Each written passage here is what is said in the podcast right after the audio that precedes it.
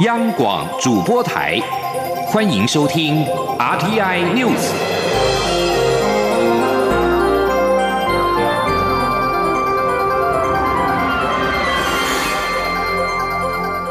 各位好，欢迎收听这节央广主播台提供给您的 RTI News，我是陈子华。今年爆发国际车用晶片荒，各国是纷纷向台湾求援。经济部长王美花在今天晚上接受电视台专访的时候表示，台湾跟美国在去年十一月二十号召开首届的台美经济繁荣伙伴对话之后，双方供应链合作越来越密切。后续展开了工作小组的会议，持续保有沟通管道。后来安排在二月五号以视讯的方式，让业者之间互相对话。王美花表示，主要对谈是产业对产业，参与业者不限于半导体，其他领域也有。台湾部分他会出席，等美方出席者确定之后，会再跟外界说明。而据日前台经院建议台湾不妨以晶片换疫苗，对此王美花表示，这是很有趣的一个议题。不过，不管是晶片还是疫苗，其实都是私人间的买卖，或者是。私人卖给各国政府是属于商业的行为。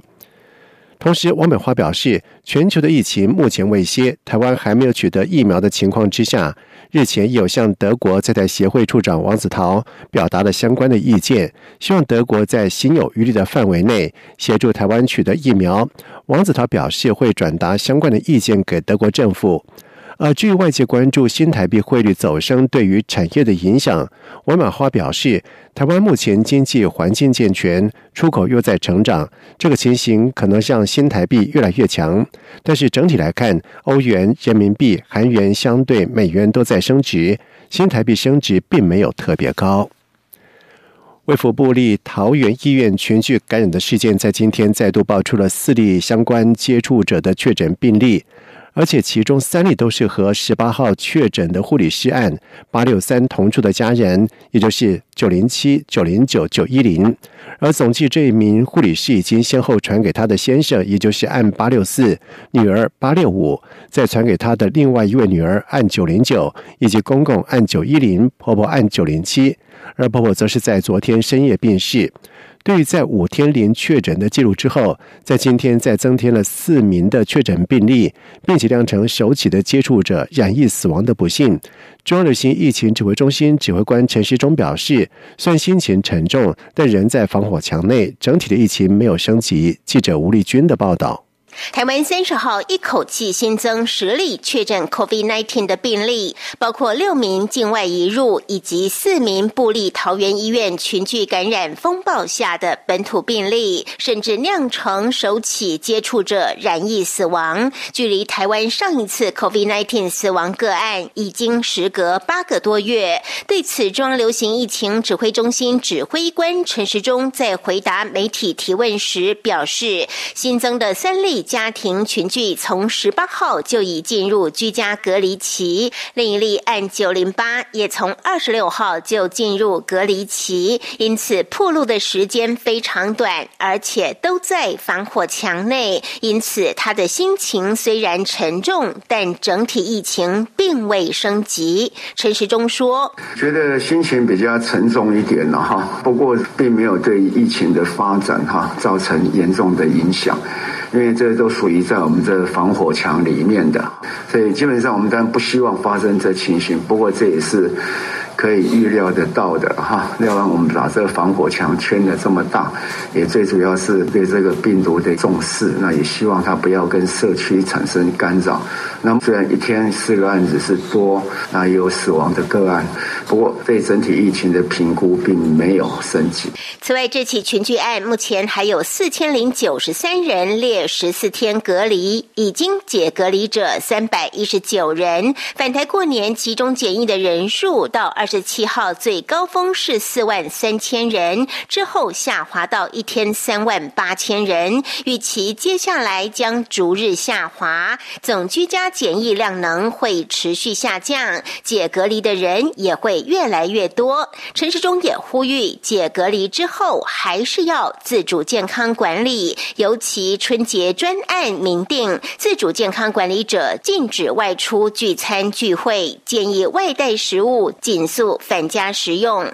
家庭聚会或在家围炉，也建议使用公筷母匙，最好一人一个餐盘，保持距离，以减少交叉感染的机会。此外，自主健康管理者万一有需要出门，也请记录行程及相关接触者，以防万一有需要时，可以加快疫调速度，减少社区感染的风险。中央广播电台记者吴丽君在台北采访报道。为了推动智慧政府数位化服务以及简政便民，劳工保险局表示，从今年的一月一号开始，老农津贴申请人除了可以到所属的基层农渔会领柜申请之外，也可以持自然人凭证到劳保局医化服务系统线上办理。记者杨文军的报道。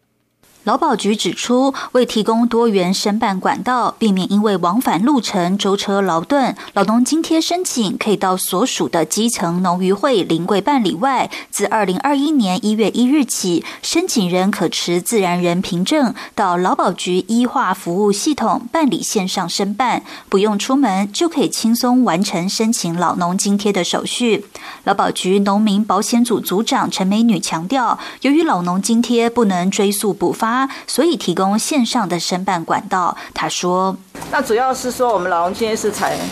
的发放是采申请制嘛，哈，就是说，呃，而且我们要年满六十五岁当月才可以提出申请嘛。那经过我们审查合格的时候，从当月开始发。所以你如果到七十岁来申请的时候，是从七十岁开始发。所以我们如果未能及时提出的话，是不能追溯补发的啊。所以我们。”呃，就想要提供多元的申办管管道哈，所以从一月一号开始，除了临柜之外，我们就可以先申办。此外，农民退休储金在今年元旦起开办，以劳工每个月基本工资二点四万元作为计算基础，农民可以自行选择每月提交比率百分之一到百分之十不等，农委会则将按月提缴相同的金额存入农民退休储金个人专户中。根据劳保局截至一月二十七号为止的统计，农民退休储金目前已经受理申请案件三万九千八百三十九件，占未满六十五。岁的农保被保险人百分之九点三八，初步分析发现，百分之九十六的申请人选择每月提交百分之十，而百分之二点一七的申请人规划每月提交百分之五，只有百分之零点二八的申请人计划每月提交百分之一。中央广播电台记者杨文君台北采访报道。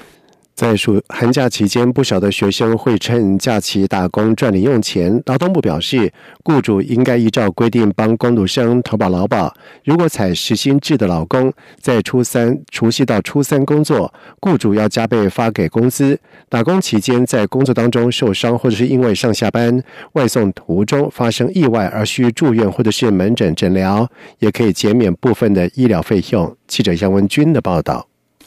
寒假期间，许多学生会利用时间打工，赚取零用金及累积职场经验。劳动部劳动条件司指出，农历除夕到大年初三，也就是二月十一到十四号为国定假日，企业应给劳工休假。若要求员工上班，应该加倍发给工资，或取得员工同意调移放假。此外，若适逢劳资双方约定的休假日或例假日，应该给予补休。而至于采实薪制的劳工或打工族，如果在除夕到初三工作，雇主同样要加倍发给工资。假设原本是给基本工资的时薪一百六十元，一旦碰上这四天，时薪就要变三百二十元。此外，劳保局表示，工读生打工期间应依规定参加劳工保险，在工作中受伤或因为上下班外送的途中发生意外而需要住院或门诊的诊疗，可以请所属的投保单位填发劳工保险职业伤病住院申请书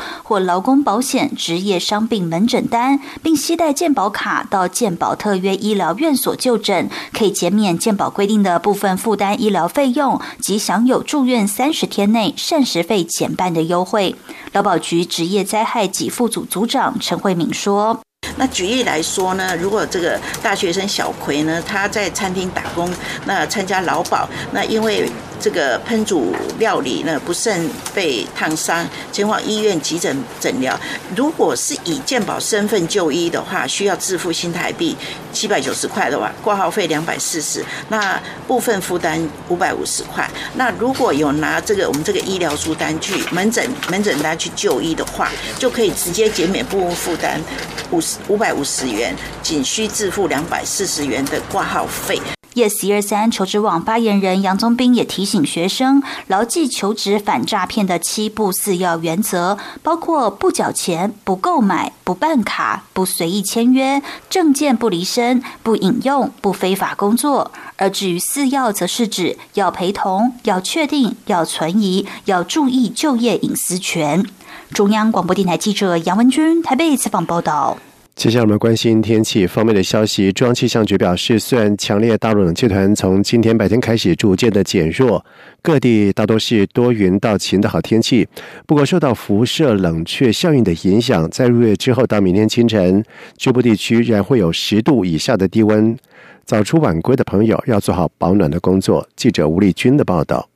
强烈冷气团持续发威到三十号清晨，包括马祖、云林、苗栗、台南，低温都下探到摄氏七八度。不过，随着东阳升起，各地气温也可望逐渐回升到二十度上下。但是，气象局也提醒，千万不要被白天的阳光给骗了。尤其三十号入夜之后，在辐射冷却效应的影响下，西半部地区的日夜温差可以高。达十到十五度，因此气象局也已针对新竹县、苗栗、台中、彰化、云林、嘉义、台南、高雄等九个县市发布寒冷的黄色低温灯号。气象预报员刘佩腾说：“像西半部地区温差可以达到十到十五度，尤其是中南部地区可以来到接近十五度的温差。像北台湾其实温差大一点的话，也是可以来到接近十度。东台湾的话，因为云量相对多。”一些些，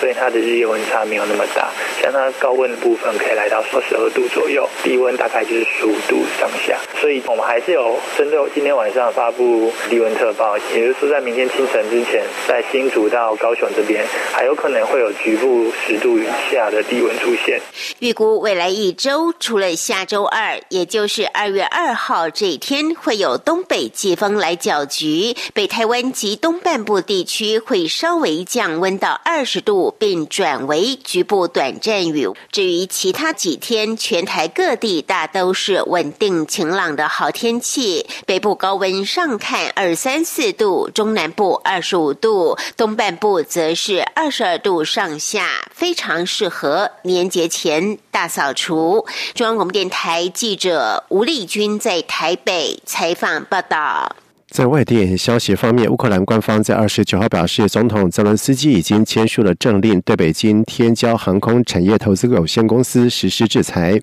而这家企业试图控制乌克兰最大的航空航太公司。路透社报道说，美国和中国先前因为乌克兰的马达西奇公司而争论。美国反对中国投资人收购这家公司，这让乌克兰陷入两难。因为乌克兰一方面仰赖美国提供最多的军事援助，一方面也寻求和中国建立更深厚的商务关系。而如今，乌克兰对北京天骄实施制裁，包括冻结资产、限制贸易往来等等，而且不准把资金移出乌克兰，为期三年到二零二四年的一月为止。而根据维基百科的资料。马达西奇公司是全球最大的飞机以及直升机发动机的制造商之一，也是乌克兰唯一的飞机和直升机发动机和工业燃气涡轮机的制造商。杜拜媒体办公室在今天表示，在过去五个月来，杜拜跟以色列之间的贸易往来已经达到了十亿迪拉姆，大约是折合两亿七千两百万美元。阿联在八月间打破了数十年来的阿拉伯政策，同意跟以色列建立关系，并且在九月间和巴林在美国白宫跟以色列签署了关系正常化协议。接着，非洲的苏丹也跟进阿联跟巴林的脚步，在十月间和以色列签署了关系正常化协议。北非摩洛哥则是在十二月和以色列关系正常化，成为四个月内第四个和以色列关系正常化的阿拉伯国家。杜拜媒体办公室声明说，杜拜和以色列之间的贸易包括大约三亿两千五百万迪拉姆的进口，以及六亿零七百万迪拉姆的出口。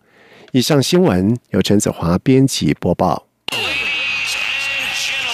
这里是中央广播电台台湾之音。